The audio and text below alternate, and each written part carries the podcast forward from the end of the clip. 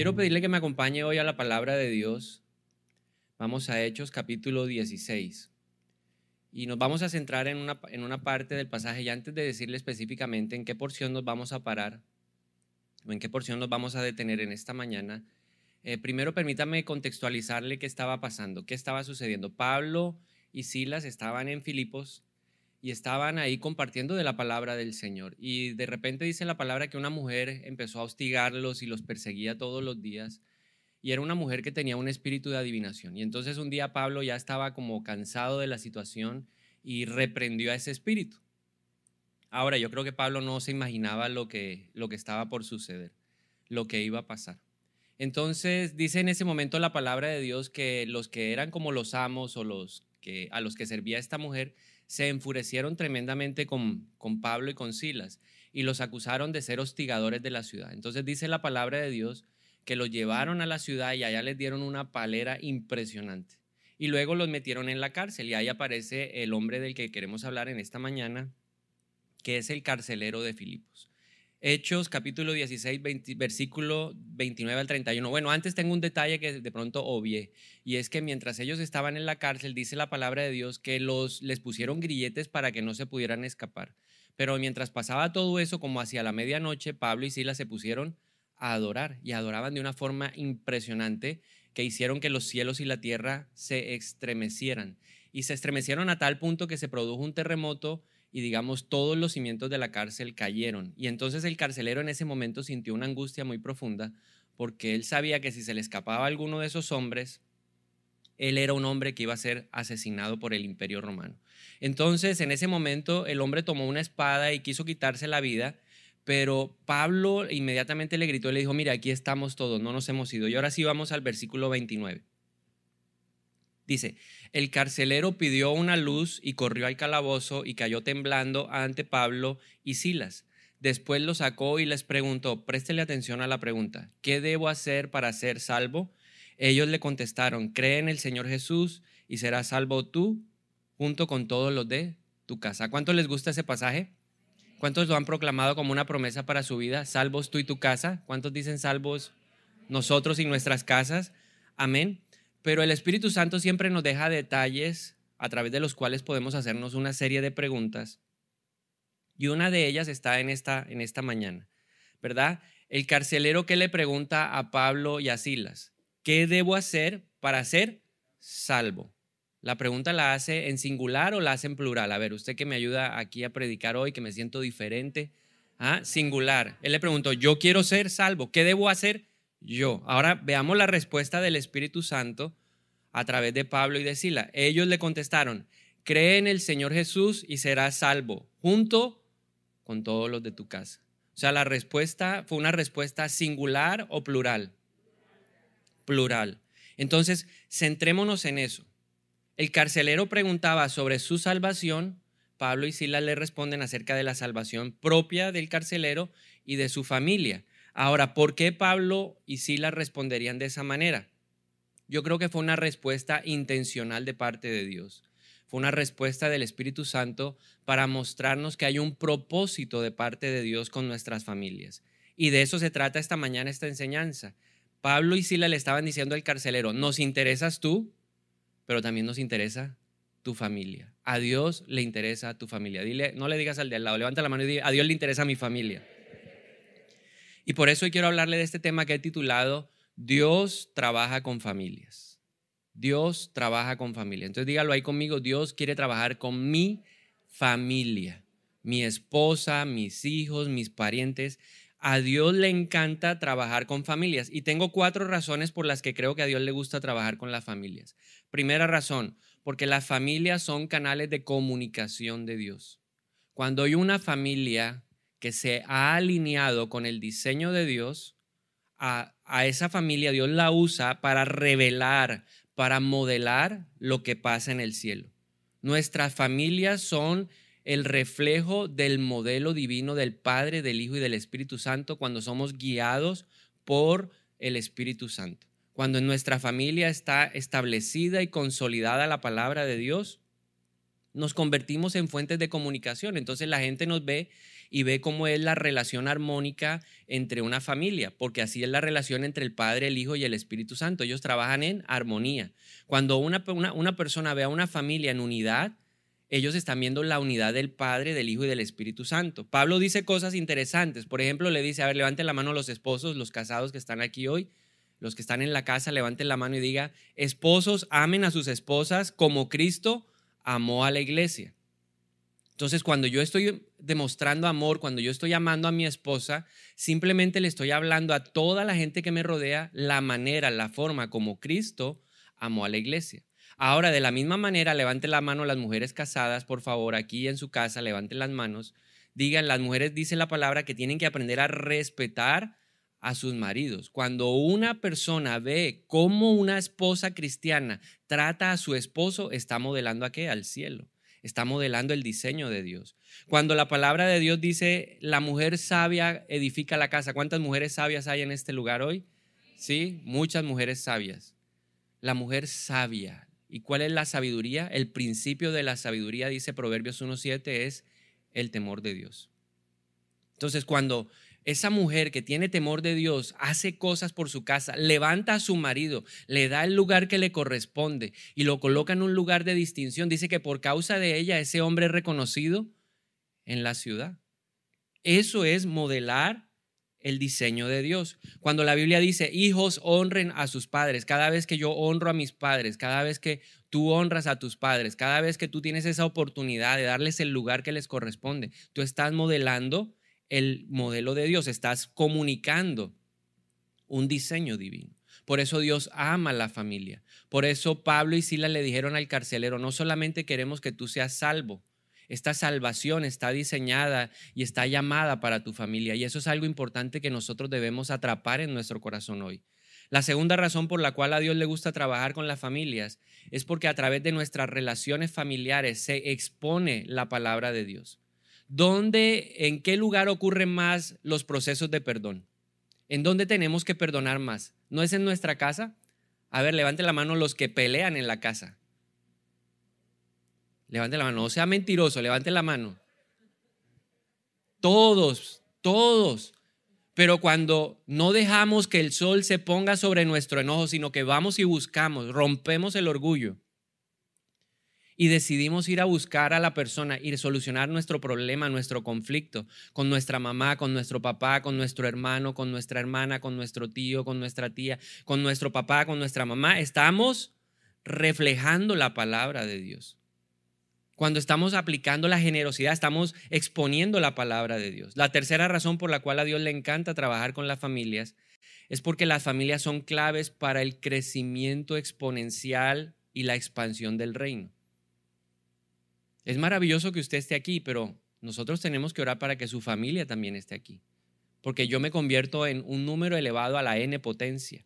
Yo soy uno, pero si logro modelar a Cristo en mi casa, si logro convertirme en esa persona que transpira y transfiere la palabra de Dios, en mi casa muchos van a llegar a conocer.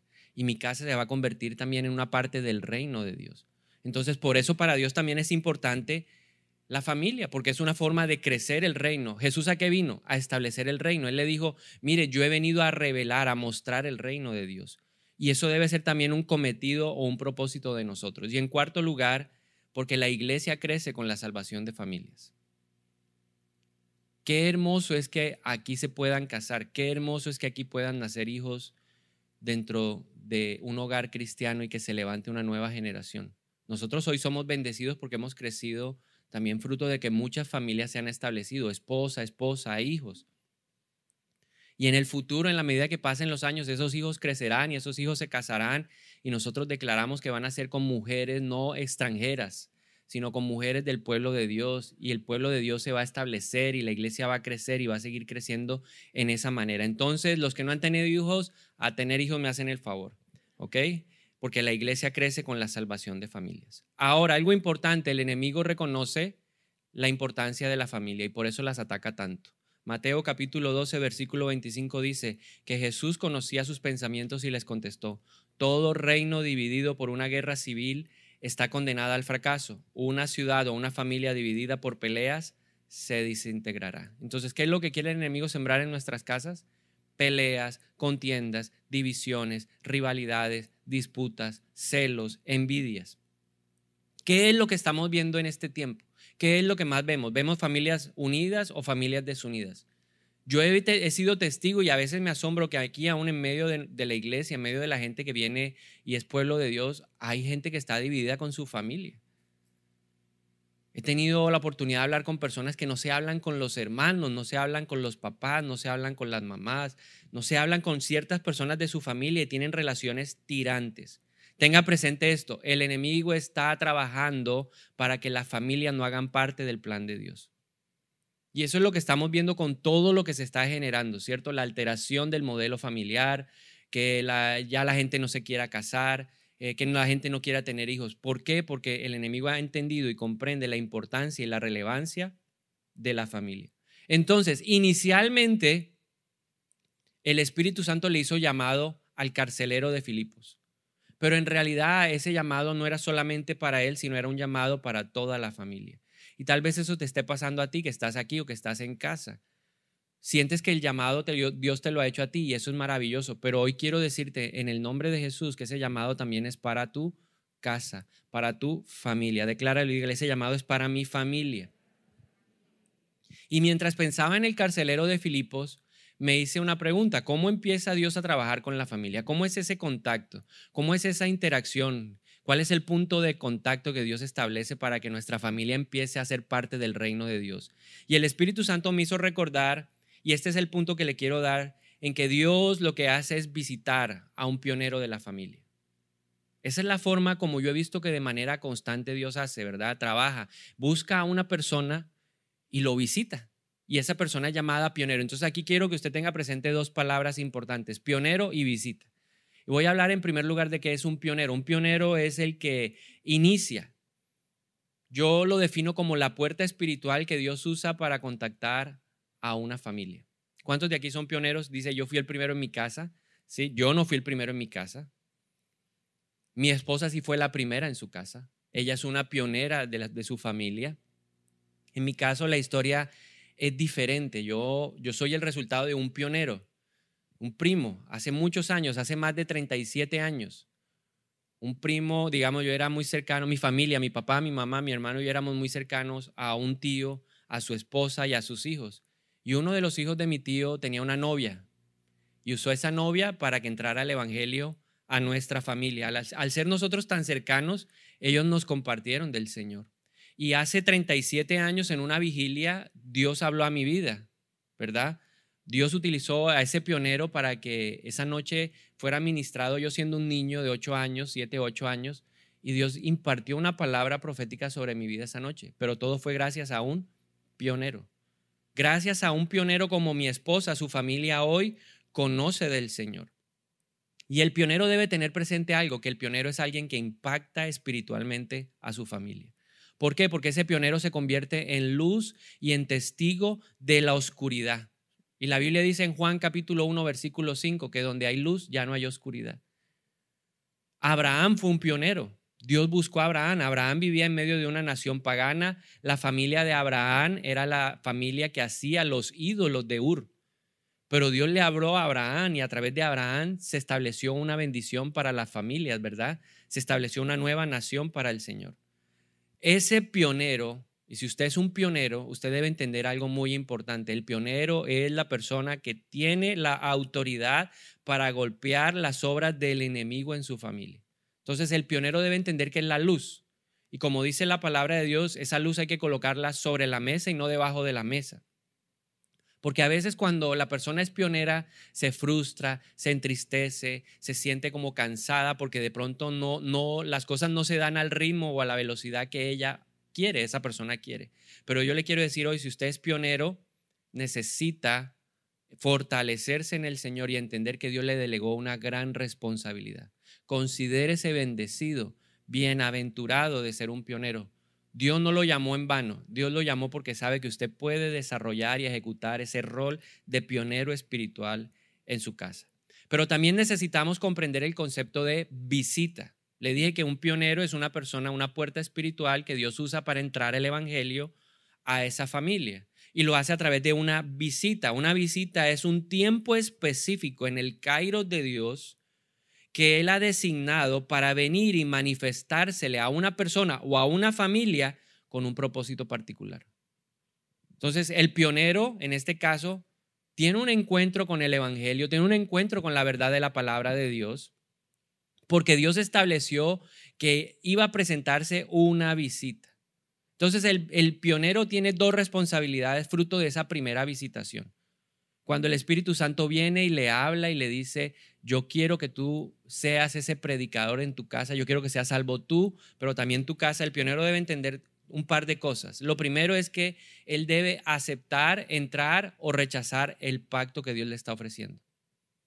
En Génesis capítulo 15 nosotros vemos eso, Abraham entrando en un pacto con Dios, entrando en una, en una relación especial. Un pacto es un acuerdo solemne y vinculante entre dos partes e implica variedad de responsabilidades, beneficios y sanciones. Ahora, no solamente, digamos, eh, en este caso el carcelero de Filipos tenía que aceptar este pacto. Dios le estaba diciendo, yo quiero entrar en pacto contigo.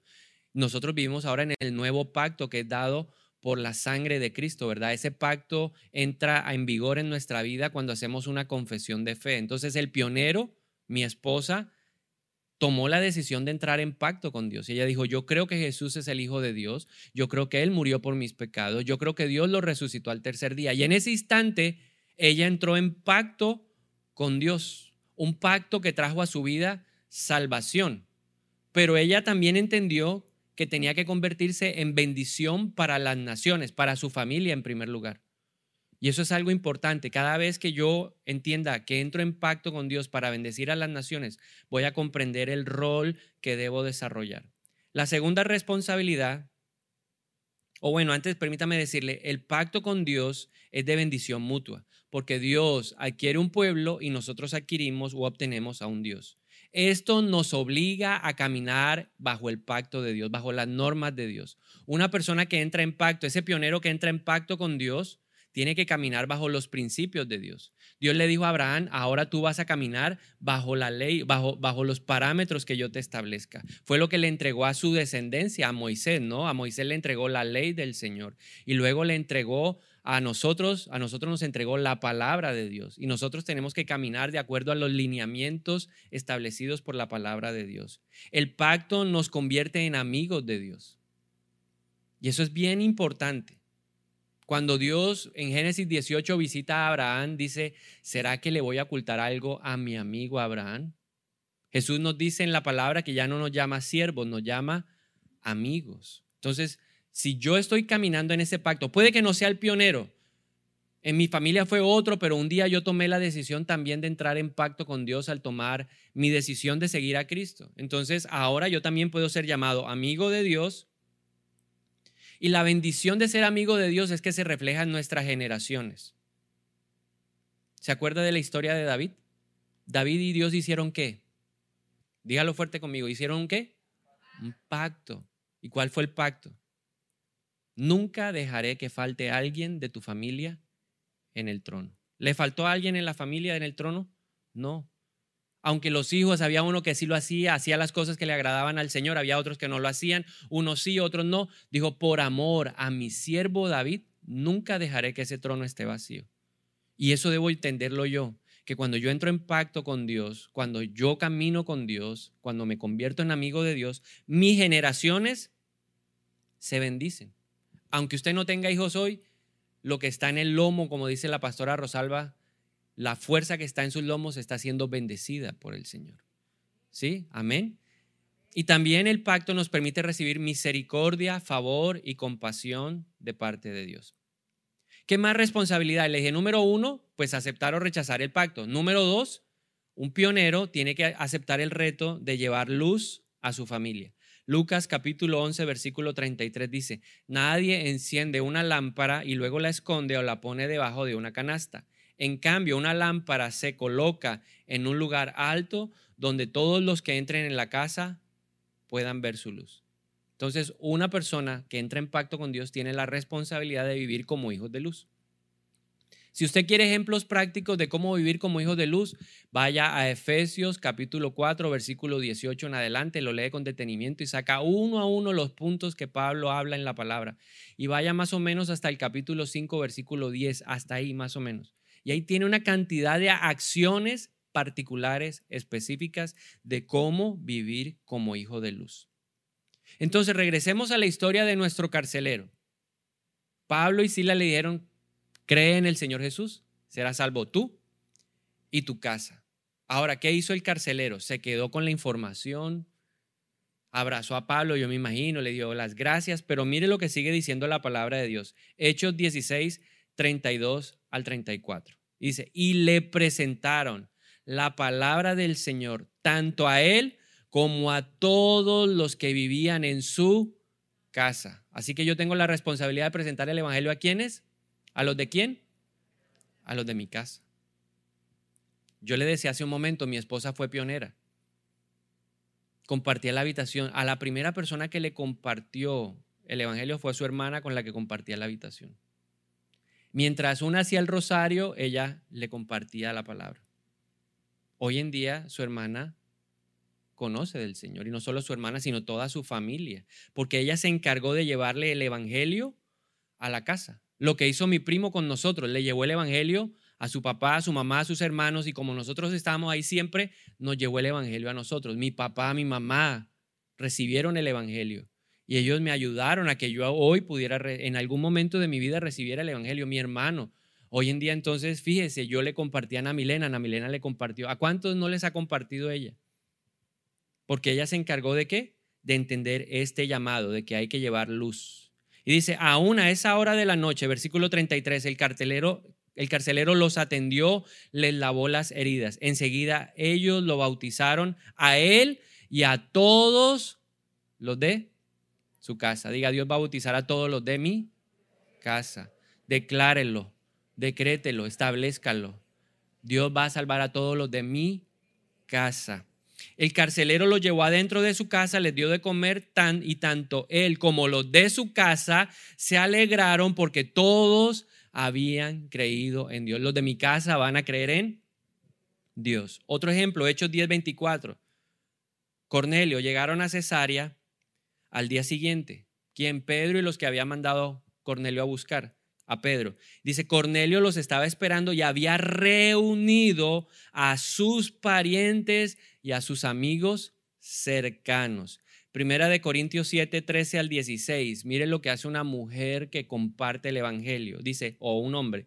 Y si una creyente tiene un esposo que no es creyente y él está dispuesto a seguir viviendo con ella, no debe abandonarlo pues la esposa creyente da santidad a su matrimonio y el esposo creyente da santidad al suyo. De otro modo, sus hijos no serían santos, pero ahora son santos. Una responsabilidad. Amén. Y sigue hablando Pablo y dice, en cambio, si el esposo o la esposa que no es creyente insisten en irse, dejen que se vaya. En esos casos, el cónyuge, cónyuge, creyente ya no está ligado al otro porque Dios lo ha llamado, los ha llamado a ustedes a vivir en paz. Mire lo que dice, ¿acaso ustedes esposas no se dan cuenta de que sus maridos podrían ser salvos a causa de ustedes? Y ustedes esposos no se dan cuenta de que sus esposas podrían ser salva, salvas a causa de ustedes. Entonces, Dios llega a una familia a través de un pionero, lo visita, un tiempo que él ha preparado y a través del cual él tiene un contacto espiritual y transmite una información espiritual a cada uno de nosotros. Ahora, sin importar si eres pionero o no, todos tenemos las mismas responsabilidades que el pionero. Tenemos que aceptar o rechazar el pacto.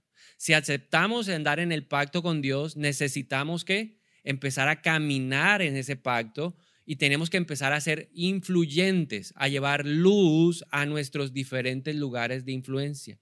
Todos tenemos una atmósfera de influencia, sea en el trabajo, sea en la casa o sea donde estudio.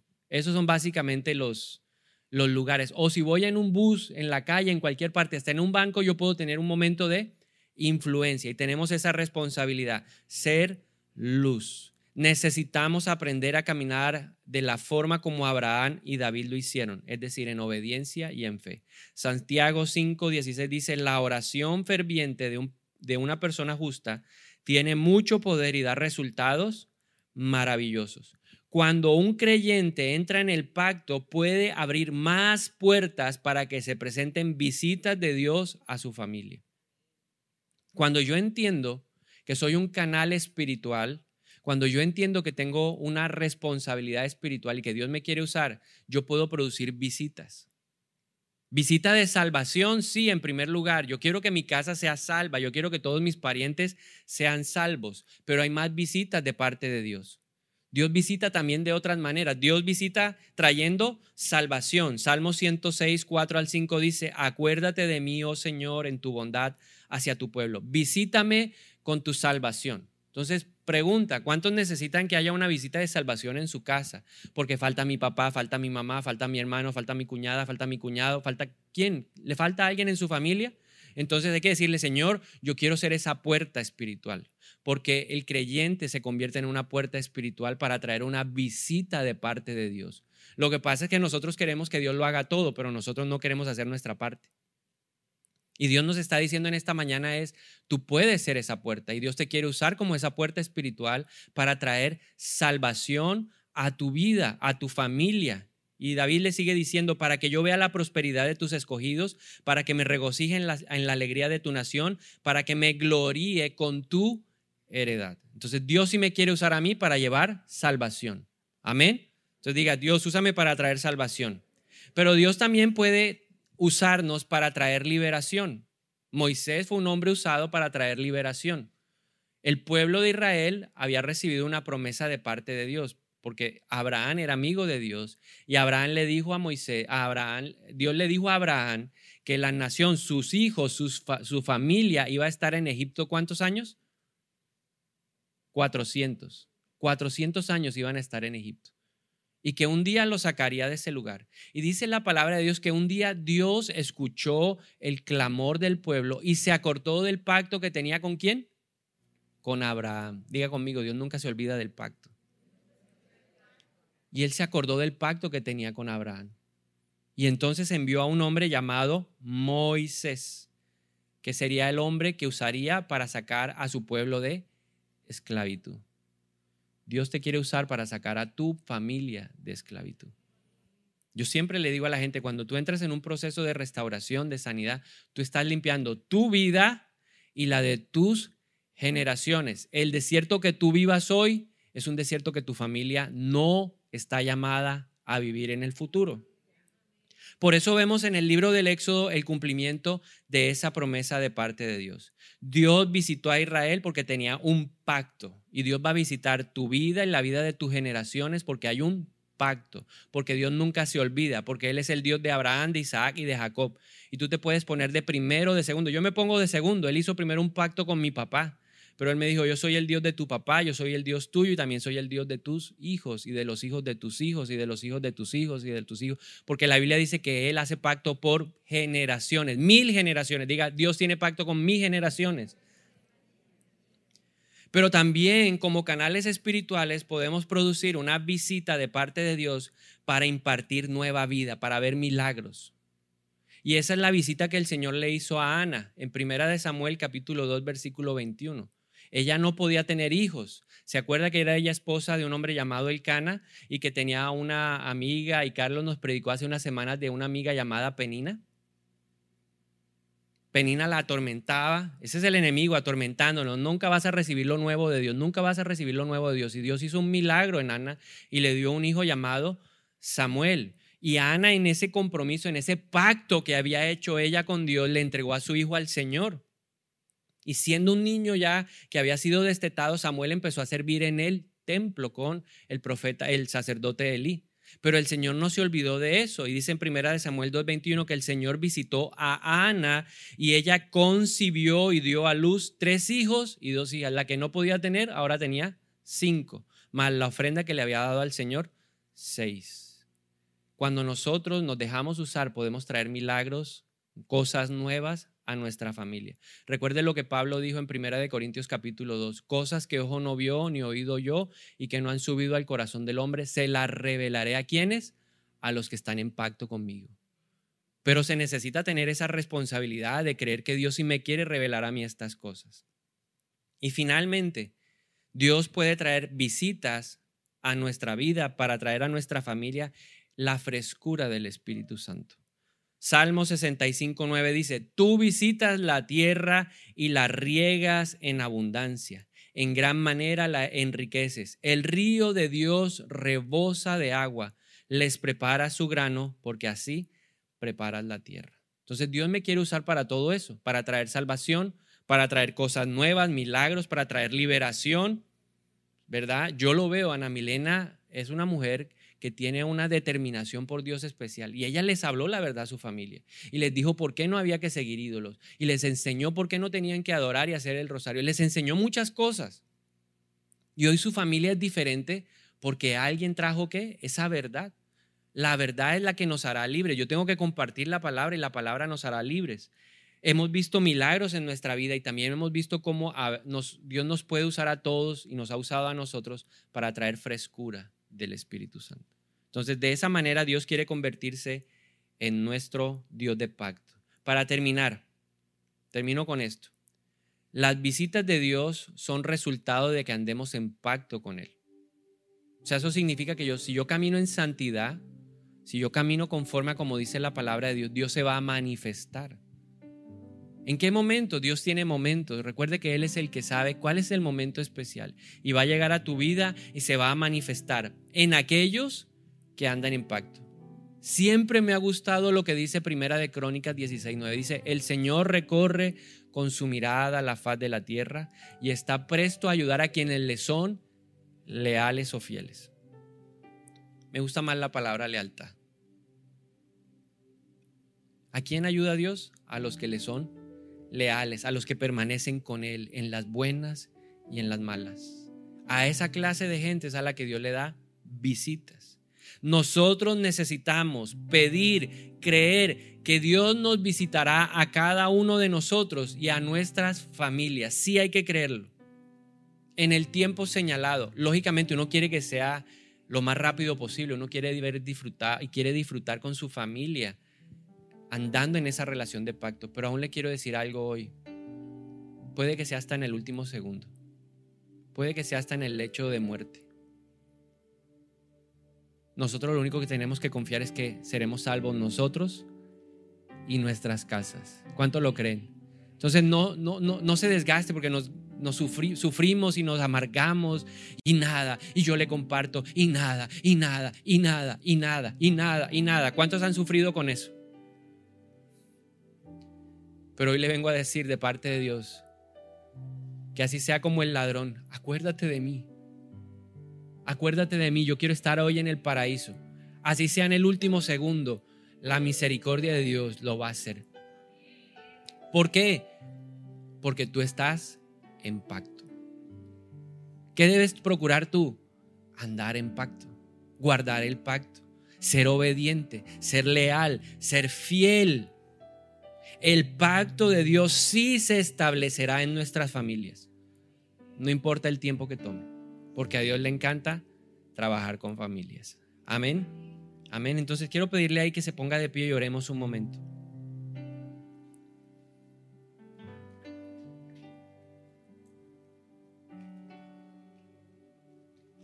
Y si necesitas tú allá en casa, necesitas que Dios haga una visita, también toma una actitud de lo que hay en este lugar, de lo que se ha generado en esta mañana, declaramos que recibes en tu casa y que esta misma atmósfera traspasa los aires espirituales y llega hasta donde tú estás en el nombre de Jesús.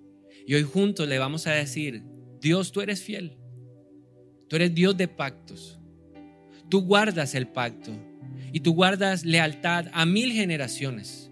Hoy en el nombre de Jesús yo recuerdo en el mundo espiritual que tengo un pacto con Dios. Y si aún no has hecho un pacto con Dios, dile Dios, yo quiero hoy pactar contigo, yo quiero establecer ese acuerdo en el nombre de Jesús. Reconozco que ese pacto viene por la sangre preciosa de Jesús, que brindó a mi vida salvación, perdón, vida eterna. Gracias, Señor. Hoy te pedimos perdón en el nombre de Jesús, porque no hemos andado en obediencia y no hemos tenido la fe que hace que nos mantengamos en el camino del pacto. Hoy nos arrepentimos y confesamos en el nombre de Jesús nuestros pecados y declaramos en esta mañana que queremos vivir honrando ese acuerdo que hice libre voluntariamente contigo. Declaro en el nombre de Jesús que al ser parte de la simiente de Abraham por la fe, mi familia y yo tenemos el derecho espiritual a ser bendecidos por ti, Padre. Hoy venimos delante de ti y te pedimos perdón por nuestras familias, por los pecados de nuestras familias, en el nombre de Jesús. Porque queremos, Señor, que nuestras familias y nosotros experimentemos tu salvación, tu protección, tu liberación. Hoy oramos en el nombre de Jesús por cada miembro de nuestras familias que aún no han entrado en el pacto divino, en el nombre de Jesús. Y yo le voy a pedir que usted hoy interceda por ellas con ese nombre. Dígale, Padre, yo te pido hoy por mi esposo, te pido por mis hijos. Te pido por mi hermano, te pido por mi hermana, pido en el nombre de Jesús, conforme a como dice tu palabra, pidan cualquier cosa en el nombre de Jesús y la recibirán. Y hoy pedimos en el nombre de Jesús para que hoy venga una visitación especial a nuestra familia. Ten misericordia en el nombre de Jesús y permite que tu benevolencia, tu favor y tu compasión sean llegando a mi casa ahora en el nombre de Jesús. Hoy proclamamos que nuestras familias son esa generación bendecida. Y te pedimos hoy en el nombre de Jesús para que nosotros, mi familia, y proclame el nombre, el apellido de su familia, la familia Gómez y Mancas, la familia Gómez Castillo. Hoy caminamos en pacto contigo y somos declarados benditos en el nombre de Jesús. Salva, salva nuestras familias, que cada miembro de ella te conozcan y crean en ti. Atamos y reprendemos a los demonios, a asignados a nuestras familias para impedir la visita de Dios de salvación, para que eh, aquellos que impiden que eh, caminen en tu propósito de pacto en el nombre de Jesús.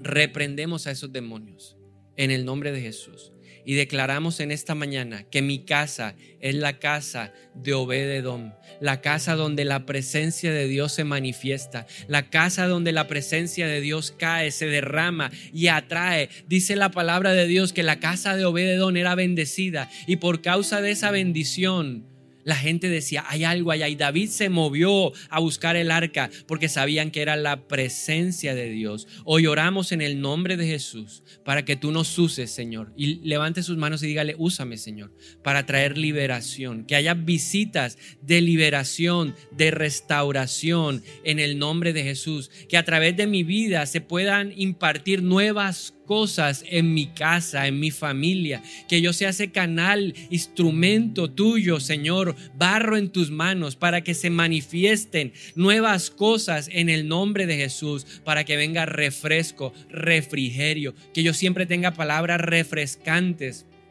de refrigerio para todos aquellos que lo necesitan en mi casa.